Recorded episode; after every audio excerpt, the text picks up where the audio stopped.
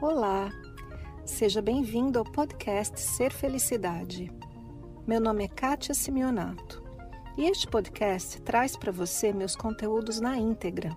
Você vai receber tanto os vídeos mais antigos, que estão publicados no canal do YouTube, quanto os novos conteúdos, aulas, palestras inéditas e exclusivas. Aproveite! Quando a gente pensa em intimidade, a primeira coisa que vem na cabeça da gente é sexo, né? Ficar íntimo de outra pessoa. A gente já está tirando a roupa. Mas intimidade é muito mais do que isso. Intimidade é o que vai lá dentro de você, no seu íntimo. E será que a gente está pronto para de fato ser íntimo de alguém? Eu recebi essa pergunta aqui pelo Instagram e a pergu pergunta da Krita Zen esse é o nome dela no Instagram. Ela diz assim: Num relacionamento sem reservas, temos que falar tudo um para o outro? Sinto que tenho coisas muito íntimas e também reflexões e observações sobre mim mesma e às vezes não quero e nem sinto vontade de compartilhar com meu parceiro. Ou nem tenho como porque não sei, mas ele quer saber tudo o que penso e sinto e, e diz que isso é intimidade. Será? Então, Crita, o seu parceiro está certo. Isso é intimidade, né? Compartilhar o nosso íntimo. Mas eu quero compartilhar aqui com você uma experiência que eu tive faz, faz alguns anos. E foi dentro de um workshop. Eu estava num evento da professora espiritual Byron Katie e nós recebemos uma instrução durante um dia do evento que a gente não podia falar. Então, todos os participantes, a gente foi para a cidade, a gente estava num lugar que tinha muita gente.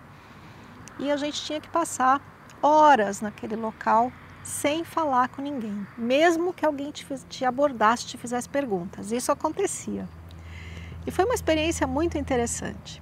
Ao final desse exercício, nós nos reunimos todos de volta ali no salão onde estava acontecendo o evento e cada pessoa, uma por vez, precisava se levantar e dizer o que aprendeu.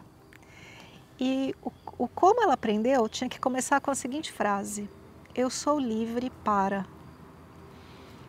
E aí, quando chegou a minha vez, eu me levantei e disse: Eu sou livre para ficar em silêncio. Isso para mim foi tão importante porque ao longo da minha vida eu sempre acreditei que eu precisava responder às pessoas. Que se alguém se dirigir a mim, eu tinha que falar alguma coisa de volta. E eu acredito que não sou só eu. Muita gente tem esse comportamento. Alguém perguntou, você tem que responder. Alguém te pediu, você tem que dar. Mas na verdade, existe uma lei que eu mencionei no vídeo passado. A lei da liberdade. E a gente tem o direito de usar a nossa vida nosso corpo, as nossas palavras, os nossos pensamentos do jeito que a gente quiser. E eu sou livre para ficar em silêncio. Então, o seu companheiro tem lá a sua razão. Sim, é muito íntimo a gente compartilhar tudo que vai dentro da gente, até as histórias loucas do cabeção, até as nossas considerações. Mas quem disse que a gente precisa quem diz que tem que, não é? Se não é o seu momento, simplesmente não é. E eu sou livre para ficar em silêncio. E assim como eu sou livre para ficar em silêncio, o outro também é livre para não querer o seu silêncio. O outro também é livre para fazer o que ele quiser com a sua atitude.